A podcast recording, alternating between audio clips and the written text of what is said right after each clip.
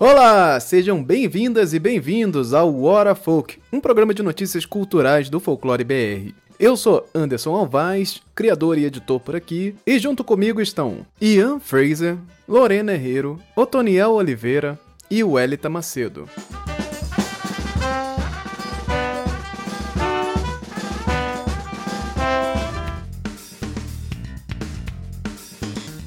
Vamos para nossas rapidinhas do Folclore BR, aqui na Hora Folk. Vamos aqui para as outras notícias, né, que pipocaram por aí. Eu vou dar uma passada rápida aqui por elas, dar um comentário rápido sobre as outras notícias que tiveram aí é, pipocando aqui nas redes do Folclore BR no último mês. Começando aqui com o Drag Race Brasil, que mergulhou lá nas festas populares brasileiras. O Drag Race é uma competição de drag queens e trata aí de uma franquia já que feita aí pelos, nos Estados Unidos com um programa idealizado pelo RuPaul, lendária drag aí estadunidense, que teve aí sua primeira temporada em 2009. Agora chegou aí recentemente a primeira temporada no Brasil é, pela MTV e Paramount. Então, eles tiveram aí a primeira temporada e já rolou, ela tá completa aí já no streaming da Paramount e na, na MTV também para você conferir. No oitavo episódio da, dessa temporada, né, de estreia, eles tiveram aí uma bal de festas brasileiras, né? Uma bal é tipo uma, temática. A temática de festas brasileiras. Então nós chamamos de bal. Então teve, teve esse, essas festas que foi é, uma homenagem aí que eles fizeram a Maracatu, Festival de Parintins e Bate-Bolas. Então foi muito, muito legal. Eu cheguei a assistir somente o oitavo episódio, e inclusive foi indicação aqui do nosso querido Felipe Barroso, que está presente aqui no chat também. E ele fez um texto lá no Folclore BR para é, falar dessa questão especificamente aqui do Drag Race Brasil. Então a ideia era é, é, traduzir essa linguagem das festas populares para o programa, né? Que é essa competição de drags. É, que às vezes foge um pouco da, da própria questão do festival ou do, das, das festas, né? Mas é isso, é uma tradução para este cenário, né? É uma homenagem a essas festas populares. E muita gente na internet ficou meio é, espantada, porque não conhecia essas festas. E eu achei legal pegar bate-bola, maracatu e parintins porque eles são festas específicas, né? Não são as festas mais famosas do Brasil, né? Vai tratar de temas mais específicos. Nessa do bate-bola especificamente, tivemos um, um, uma problemática clássica, do, não só do entendimento de folclore, mas do entendimento dos próprios bate-bolas também, que às vezes generalizam um monte de coisa nas artes deles, que é, é que é a temática de folclore brasileiro, que traz essa problemática de misturar folclore brasileiro com culturas indígenas e tudo mais, que é um clássico também dos bate-bolas. Isso aí fica bastante representado, vamos dizer assim, porque essa confusãozinha clássica que a gente já comenta aqui tava lá explícita. Então, ficamos aqui com esta, essas imagens maravilhosas. Então, assim, o programa foi muito legal. Assim, eu assisti só este episódio, porque Drag Race e reality shows não estão no meu radar, né? E, e a coisa acaba passando. Mas o Felipe Barroso, que é um cosplayer profissional, é, está aqui justamente para nos dar essa, essa graça nesse momento também. Eu, eu depois, no, na final da temporada, vou, vou pedir aqui, já fazendo um, um, pedido público aqui, ó. Felipe, faz um review pra gente aí, pra gente postar depois no Folclore BR. Próxima rapidinha. Nós tivemos também, mas continuando aqui na temática drag, né? Tivemos aí a Glória Groove, cantora é, é, drag que fez uma homenagem aí às bruxas brasileiras. Então, são bruxas que fizeram parte da história da TV brasileira, né? Então ela vai puxar aí essa, essa temática do Castelo Ratimbum, a Rita Lee, né, sendo representada também, a bruxa da Xuxa, né, num, num dos filmes da Xuxa. Então ela foi fazer essa, essa representação que ficou muito. a, a super produção absurda. Inclusive teve a Cuca, clássica aí do, do sítio do Pica-Pau Amarelo, também estava lá entre os looks da Glória Groove durante esse mês aí, até para falar do, Dia das Bruxas, né, para a temática de outubro. Então veio aí trazendo essa homenagem às bruxas brasileiras.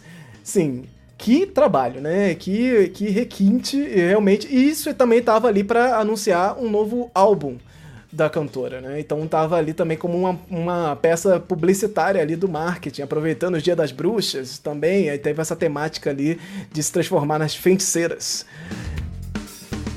Finalmente tivemos aí o trailer e a divulgação oficial de A Magia de Aruna. A gente comentou de A Magia de Aruna aqui no Folclore BR foi começo do, de 2022, é, quando saíram as primeiras imagens, estavam filmando e tal, falar ali de bruxas no, no Brasil e tudo mais, com essa pegada Disney, né?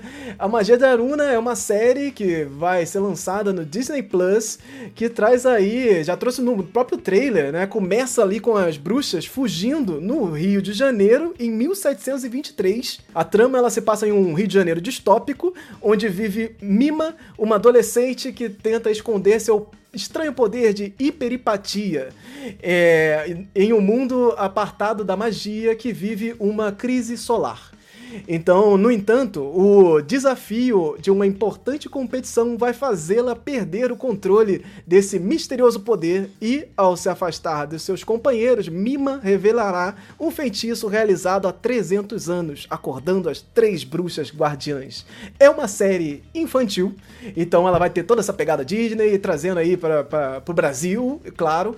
Então a gente já sabe que é difícil esperar muitos, muitos passos, né? Assim, dentro das coisas que a gente comenta aqui, né? Sobre bruxaria brasileira, adaptação de obras brasileiras.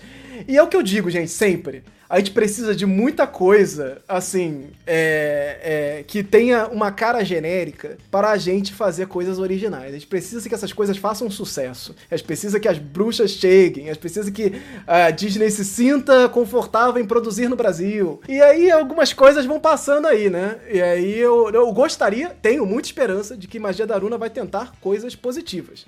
E eu espero que voltar aqui depois no lançamento falando, gente, queimamos a língua. Magia de Aruna é lindo e maravilhoso, vamos assistir. Mas dia 29 de novembro estamos aí para assistir Magia de Aruna chegando no Disney Plus. Não podemos deixar de falar e de lembrar que Ailton Krenak é o primeiro indígena eleito para a Academia Brasileira de Letras. O escritor indígena e ativista ambiental Ailton Krenak foi eleito aí e se tornou o primeiro, que recebeu 23 votos e se tornou o primeiro indígena a ocupar uma cadeira na Academia Brasileira de Letras. Né? Ele assume a cadeira número 5, que pertenceu a José Murilo de Carvalho, morto em agosto desse ano. O, o, presidente da Comissão de Direitos Humanos, Paulo Paim, destacou o simbolismo da eleição de Krenak para a ABL. Próximo assunto, que aqui é outra polêmica, que é o acarajé, que causou uma polêmica Ai, danada nesse mês. O, o, o acarajé virou patrimônio histórico do Rio de Janeiro. Ele entrou aqui na lei com os deputados Renata Souza do PSOL, Dani Monteiro do PSOL e Atila Nunes do MDB, que foi sancionada pelo governador Cláudio Castro e publicada aí na edição de 25 de outubro no Diário Oficial. Significa que o, a título de preparo, produção e comercialização, o acarajé aí foi dado aos cariocas como patrimônio histórico do Rio de Janeiro. Então temos aí, a, inclusive, posição de uma associação que eu achei assim muito curioso o nome da associação. Eu não conhecia, a Associação Nacional das Baianas de Acarajé, Mingau, Receptivo e Similares. elas se, se, pronunciaram aí falando sobre a defesa da própria lei, né? É, e abre aspas aqui para associação. Embora a associação é, é, direta e legítima seja baiana, o acarajé está presente há muito tempo na paisagem do Rio. É, é uma invenção do povo negro, africano, que está em toda parte do Brasil tendo grande importância, sobretudo, para a população negra local de cada região. Diz um trecho da nota aí da Associação Nacional das Baianas de Acarajé, aí legitimando aí o patrimônio histórico também do Rio de Janeiro. E finalizamos aqui as nossas rapidinhas de hoje.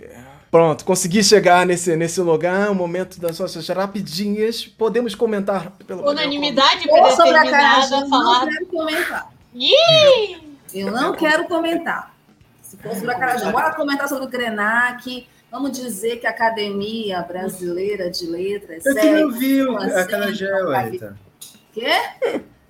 Olha aí, olha eu aí. queria ouvir falar sobre a Não, vamos, vamos aqui, vamos, vamos, dar, vamos dar destaque, vamos, vamos aqui, ó. Vamos dar destaque aqui ao lugar de fala, lugar de fala, vamos lá. Ian, Ian por favor, Freire. se posicione aqui quanto o Acarajé, entrando aqui com patrimônio histórico do Rio de Janeiro. É, é, é uma coisa aqui que é muito significativa. Eu, como carioca, posso dizer, Existe acarajé no Rio de Janeiro? Existe.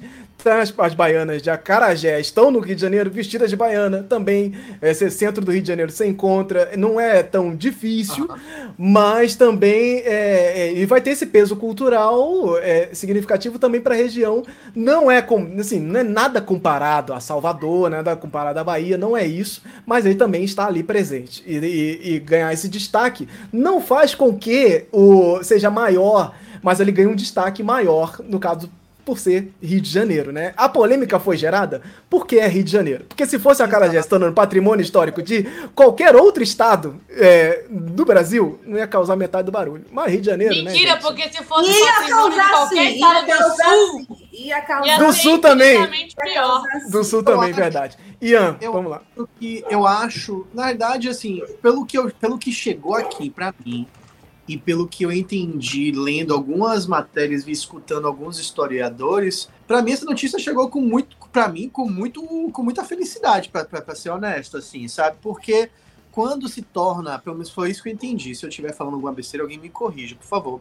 Mas quando se torna patrimônio, é, patrimônio cultural, não necessariamente o que está sendo dito é que aquilo pertence àquele lugar ou é originário daquele lugar ou que ali é o lugar mais importante daquilo. Então, o que vai ser feito é a preservação do modo de se fazer, a preservação da sua tradição, da sua ancestralidade. Então, pelo menos é isso que eu entendo do que aconteceu. E no Rio de Janeiro, para mim, é ótimo que seja que, que, que, venha do Rio de Janeiro, porque é o lugar onde a gente vê um conservadorismo uh, pentecostal crescendo fortemente. A gente tem uma política, a política do Rio de Janeiro extremamente problemática com seus governadores aí uhum. cada um para prisão. Então, igrejas universais igrejas é, é, crescendo, você defender algo que tenha sua fundação em, em, raízes de matriz africana, proteger seu modo de executar, quem pode vender, quem, como é que vai fabricar, como é que isso vai ser apresentado para o público, né, como é o seu modo de, de, de, de operação vai ser protegido, eu vejo com bons olhos, porque o que mais vai tender a, a, acontecer, eu presumo, com bancadas evangélicas acontecendo, é o esvaziamento desses lugares e a ocupação desses lugares, né? Então, bolinho de Jesus, é, não é a Carajé, é o bolinho carioca, enfim, não sei. As várias possibilidades do que pode ser desdobrado, teoricamente, isso aí tá para proteger isso. Então, para mim, veio com bom, bom, bom grado, até porque presumo eu que o fazer ainda não chega o daqui, não vai ter o gosto daqui, então vocês podem comer o daí e vir pra cá e falar assim, pô, que bom que tá protegido lá, porque mas eu vou comer aqui mesmo, porque o daqui é melhor. Ah, Perfeito, eu acho, eu acho, eu, eu, queria comentar porque eu acabo ficando um pouco mais é pro lado do Yama, vamos dizer assim, no sentido do, do, do pouco conhecimento que eu tenho, né? E dessa questão de, de como funciona a dinâmica cultural é, é, a questão é, a gente não sabe a, a dinâmica da, do estabelecimento. Eu não faço, eu pelo menos não faço a menor ideia de como é a dinâmica desse estabelecimento do Acarajé no Rio de Janeiro, nem faço ideia de como essa dinâmica está se dando agora. Mas uma coisa que é fato é que a gente debate é, é, folclore constantemente é dessa, dessa questão de que as coisas, elas. Cultura não é uma coisa engessada e também que não vai se limitar de não vai se limitar a partir de fronteiras invisíveis, né? Esses tempos em no mês de julho agora em Brasília, o hip hop foi tombado como patrimônio material do Distrito Federal. E aí eu, isso quando eu vi essa notícia do Acarajé, eu senti uma certa similaridade, não me aprofundei muito no tema, mas ela foi proposta ali de um deputado do, do PSOL, se não me engano. E era basicamente um, de uma pessoa que trabalha ali, principalmente com a, a, a região da periferia do DF, e apontando que o hip hop tem uma expressão muito grande no Distrito Federal. E tem mesmo, tipo, na, na, nas cidades ali fora, de Brasília, fora do plano piloto, é uma expressão de resistência muito forte. E aí se criou essa, esse projeto de lei para a instituição de patrimônio para toda essa questão de salvaguarda. A minha dúvida só é como essas dinâmicas acontecem. Porque o Rio de Janeiro também foi o estado que tentou tombar como patrimônio. Era. Já tombou, é? é, novelas. novelas bíblicas. As novelas bíblicas. Então, tipo assim, a gente tem, né? Dentro dessas coisas que vão se colocar como é, defesa de patrimônio cultural, movimentos como os das novelas bíblicas, que claramente o neopentecostalismo querendo ali estabelecer controle dessas coisas. Então a minha dúvida é justamente como essa dinâmica se dá. Porque isso pode mudar muito a questão. Pra gente que vê por fora, pra gente que não vive no Rio, parece muito bom. E eu acho, eu acho que essas ações, elas vêm muito. Assim, a nossa culinária, a nossa culinária é muito. A, a, nossa, não, no mundo todo, na verdade, essa essa exportação e tal, cada um vai modificando. A gente não come comida mexicana, né, galera? A gente come Tex-Mex. É, a comida mexicana que o Brasil consome, que a gente bota o nome, se você for ver, é Tex-Mex, não é a comida mexicana né, da, da, sua tradição mexicana. Eu acho que vem muito dessa tentativa de proteger, tipo assim, do o hot roll japonês. Eu, eu, eu presumo que um japonês, ao ver um hot roll, ao ver um hot Philadelphia, tem algum tipo de crise, tá ligado? Com algum tipo de. Velho, não é isso que eu vejo na minha país e na, mi, na minha cultura. Então eu presumo que essas ações visam isso. Se elas vão ser implementadas ou não, se a política ou não vai ser. Aí foge da nossa competência de dizer se vai ser ou não. Tá Mas se, se a intuição é essa, eu vejo com bons olhos. E só, só para arredondar aqui o que a Lorena falou sobre o novelas bíblicas, né? as novelas bíblicas são patrimônios é, é, é, imaterial do Rio de Janeiro, patrimônio cultural do Rio de Janeiro, sancionada pelo próprio Cláudio Castro, que sancionou esta do Acarajé, tá bom? Então, assim, Rio de Janeiro é essa salada aí. Não, então, já que vocês resolveram falar sobre esse assunto que eu acho polêmico e que me toca, eu amo a Carajé. E assim, eu acho que o que o Ian coloca é importante. Primeiro, é importante ouvir uma pessoa da Bahia ter essa relação né, de despreendimento com as coisas, porque hoje nós estamos muito tocados a, a nos proteger, né, por conta de, do que o mundo tá. O mundo tá uma bosta, né? E as pessoas estão se matando por bandeiras, né? Estão se matando por religião, estão se matando porque não conseguem respeitar o território que é originário da outra pessoa. Então, é esse, é esse o mundo que a gente vive. Então, assim, é, o patrimônio cultural e material, até onde eu entendo também, é, ele, assim como o patrimônio cultural material, ele está ligado à identidade de um povo ou de uma região né? O imaterial está ligado a bens intangíveis, né? Coisas que têm a ver com as manifestações artísticas, além da culinária. Por exemplo, o frevo, ele é patrimônio cultural e material do estado de Pernambuco, porque ele não é só uma dança, mas ele representa aquele estado. Ele é uma representação do povo daquele lugar. Ele é algo muito particular daquele povo, que conta a história desse povo as relações que esse povo tem com essa tradição da dança, com essa manifestação da dança. Inclusive porque porque, e aí eu não vou generalizar, porque senão a gente vai ficar aqui numa discussão que vai dar uma polêmica maior. É a mesma coisa que as pessoas dizem assim: todo negro sabe sambar, todo negro no Brasil sabe sambar. Isso é uma mentira deslavada. Todo negro no Brasil sabe sambar? Não, porque o samba ele é um patrimônio brasileiro. Então, Há negros que não sabem sambar, como há brancos que sabem sambar muito bem. Então, isso não é ligado a uma coisa específica, mas ao povo. Então, se a gente leva em consideração que o samba é um patrimônio do Brasil, o acarajé também é. O acarajé é um patrimônio do Brasil, porque o povo negro está espalhado no país todo, certo? Esse é o primeiro ponto que eu quero colocar. Porém, contudo, todavia, entretanto, é, o acarajé, é, na sua forma mais popular, ele é ligado a uma região específica. Ele é, ele é conhecido é, dentro de uma região específica, de um estado específico. E é ligado a tradições desse estado. Eu desconhecia, e aí eu desconhecia mesmo, por ignorância, que havia também essa tradição, que eu não também tenho conhecimento se é da mesma forma no estado do Rio de Janeiro. Mas não desconfio que há, por quê? Porque a gente sabe que, historicamente, os navios, quando chegaram, os navios dos africanos escravizados, quando chegaram, muitos aportaram no estado do Rio de Janeiro. Né? Ali naquela praça, né? acho que é Praça 15, Anderson, me corrija se eu estiver errado. Ali era um verdadeiro mercado de corpos negros africanos escravizados na capital né, é, fluminense. Então, claro que as tradições da culinária africana também estão presentes é, no Rio. Por exemplo, aqui na Amazônia, em Belém, é, não é comum a gente ver é, baianas venderem acarajé. Tem acarajé? Tem. Tem uma mãe de santo aqui que ela tem autorização, que é a mãe Júcia, só como acarajé dela, inclusive, que tem autorização da Associação das Baianas daí de Salvador para fazer o acarajé, porque ela é da tradição, ela é da matriz africana e ela faz com os preparos né, que, que as mães é, que as baianas é, de Salvador, né, do estado da Bahia, é, orientam a fazer.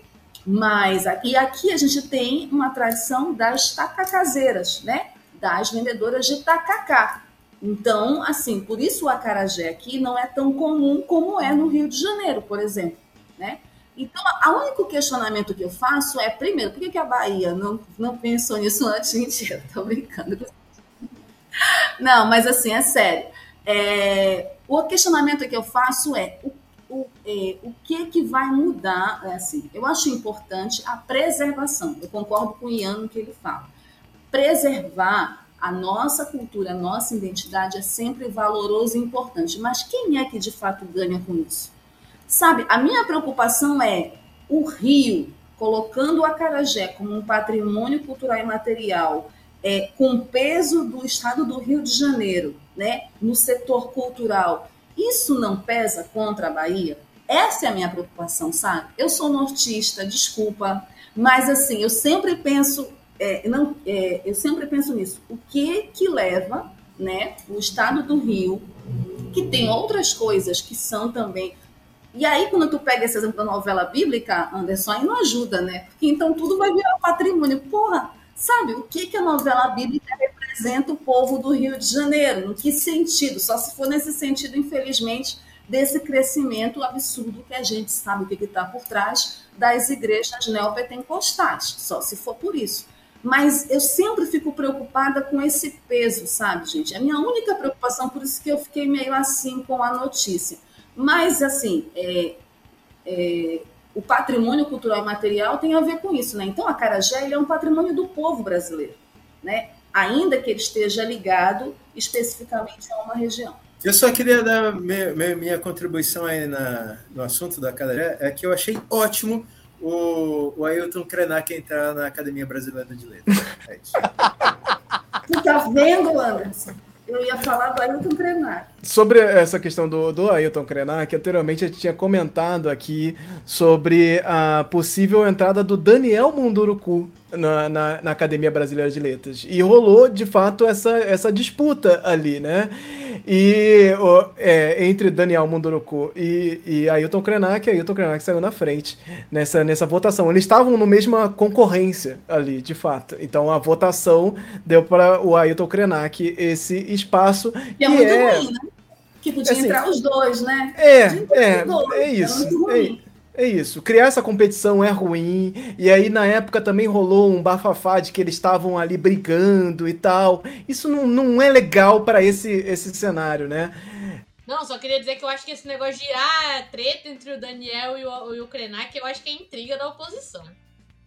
Porque o jeito que eles se comportaram na internet não tinha nada a ver. Mas agora que eu já estou falando, eu queria aproveitar que, tipo assim, é, é isso, eu tô com, eu tô com o Wellington, eu acho que vocês todos estão juntos. Você eh, devia ter botado os dois lá dentro. Porque tá faltando. Não é como se, nossa, botamos um indígena, agora tá tudo bem. Ah, tinha que ter mais tava é pouco.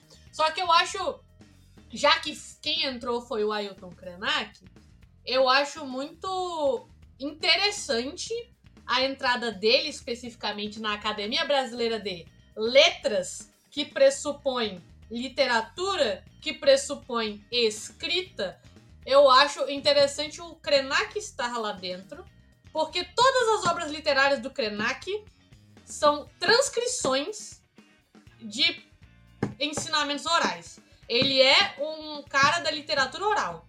Ele faz palestra, ele conta coisas, ele, ele verbaliza todos, todos os conhecimentos e pensamentos dele, e esses conhecimentos são posteriormente transcritos em livro.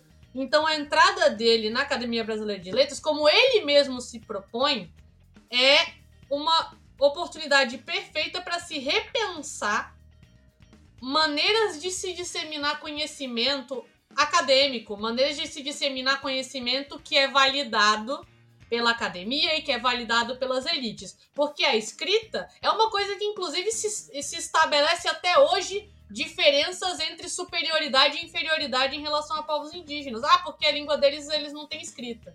É uma coisa que se estabelece que ainda, que ainda tem uma força muito grande a diferença de culturas que têm escrita e culturas que são orais, e como as culturas que são orais se perderem, não sei o que, papapá.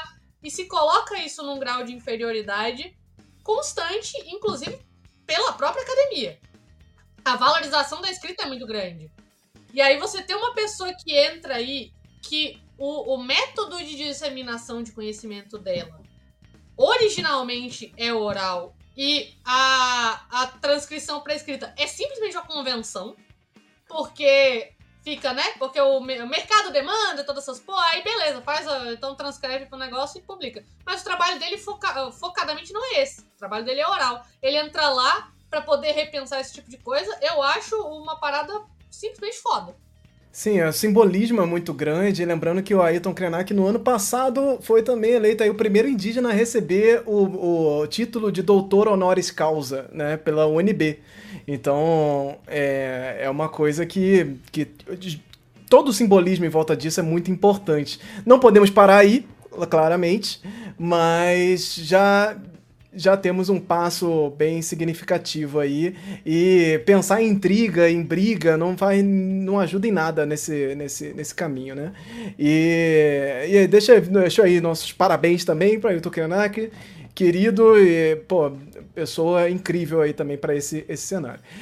Para fechar aqui a discussão, voltando um pouco para a questão do Rio de Janeiro, eu quero só deixar essa, essa imagem que eu postei aqui, que é uma o meu protesto aqui de botar isso sim, esse, esse lugar sim a gente precisa comentar do Rio de Janeiro, que é a barca. A barca ela saiu do, do, do japonês, sabe? É, sushi, barca de sushi, sabe? Essas coisas. Clássica barca de sushi, no Rio de Janeiro ela se transformou.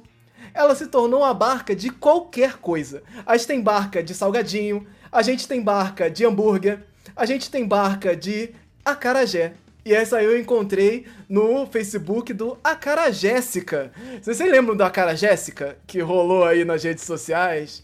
O Acara Jéssica. Tem um Acara Jéssica que eu acho que não é o que rolou nas redes sociais, mas tem um Acara Jéssica no Facebook, que é onde tem essa coisa maravilhosa, que é a barca de acarajé. E isso sim tinha que se tornar um patrimônio do Rio de Janeiro, que a barca de qualquer coisa, gente. Esse negócio aí é uma coisa que já é parte aí da, da, da estrutura cultural carioca. Barca de qualquer coisa, de qualquer tipo de alimento. Vocês aí que são cariocas, passaram pelo Rio de Janeiro, sabem desse fenômeno. Sabem desse fenômeno. Barca de hambúrguer, que é um negócio incrível. Você vem uns dois, três hambúrguer em cima de uma barca Gente, é um fenômeno inacreditável. Esse aí é o fenômeno que deve ganhar uma atenção. Hoje, excepcionalmente, não teremos blocos de indicações para vocês. Eu quero deixar aqui meu agradecimento enorme a todos que participaram aqui do programa de hoje, a galera que veio aqui no chat bater papo, o pessoal que veio aqui acompanhar a gente nesse domingão aqui folclórico. Quero muito agradecer todos vocês, meus amigos folclóricos aqui presentes também, e dando aqui parabéns novamente pro Ian Fraser aqui com essa indicação ao Prêmio Jabuti. É, estamos torcendo torcendo aqui para mais uma vez, né, pelo sucesso do Ian e suas obras. Então, quero agradecer muito a presença de vocês e vou deixar aqui um recadinho que é muito importante, que é um recadinho que é, é ele é um pouco triste, né? Um recadinho pro ainda mais para nossa gravação aqui, fim de domingo, lembrar que o ano está acabando. Passou muito rápido, gente. O ano está acabando, é isso. Chegamos aqui em novembro. Próximo programa nós já estaremos perto do Natal ali. Eu não tenho certeza. Deixar aqui também claro que se a gente vai ter um programa antes da retrospectiva tradicional aqui do Folclore BR também, a Hora Folk Retrospectiva 2023. Mas é possível que a gente se encontre aí mais duas vezes ali em dezembro.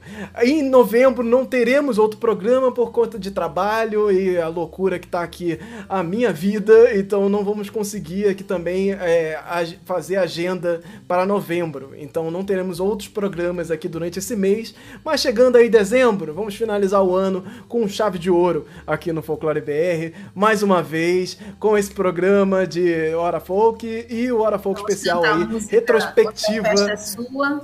Vamos fazer o fim de ano do, do Folclore BR, todo mundo de branco, cantando, é, fazendo aqui, pulando ondinhas, se preparando aí para o Réveillon também. E vamos fazer isso com certeza acontecer aí belíssimamente, finalizar esse ano aí belíssimamente aqui. Um ano que foi bastante especial aqui pro Folclore BR também, e vamos comentar disso aí também é, nos nossos próximos programas, tá bom? Então, muitíssimo obrigado pela presença de todos vocês aqui, obrigado todo mundo, valeu demais, Falou, e tchau, tchau, galera. todo mundo dando tchauzinho noite. aqui pra gente finalizar bonito. Tchau, tchau, gente, boa noite.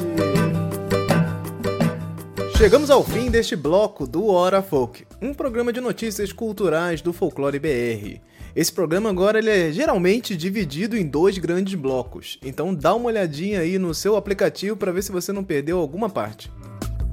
Procure seguir esse projeto aí pelas redes sociais. Busque lá Folclore BR, tudo junto, que provavelmente é a gente mesmo. Ou você pode ir na rede mundial de computadores e buscar folclorebr.com/links, que vai encontrar todos os atalhos por lá de tudo que é link do Folclore BR. Não deixe de reagir no aplicativo onde você estiver nos ouvindo, nos assistindo aí, dando suas estrelinhas, avaliando o programa, pois isso é muito importante e significativo pra gente. Quero deixar aqui um agradecimento especial aos nossos queridos apoiadores. Se você quiser e puder, considere apoiar financeiramente um projeto que busque valorizar a cultura popular, colaborando aí com a estrutura para manter este projeto vivo. A partir de R$ reais você pode ir lá no catarse.me barra folclorebr ou seguir aí também de forma independente através do Pix com a chave olá arroba folclorebr.com. Fica aqui meu muitíssimo obrigado a André Kenji Arakaki, Emily Yoshi Sasaki, Família Alves Misfield, Márcio Luiz Quedinho, Silvana Xavier Reis. Saibam que vocês ajudam a manter aqui acesa a chama dessa fogueira que ilumina essa grande roda de bate-papo sobre cultura popular e espero que ela possa seguir encantando vocês ainda mais. Esse programa foi produzido, editado, organizado e coisado por mim, Anderson Alvaz.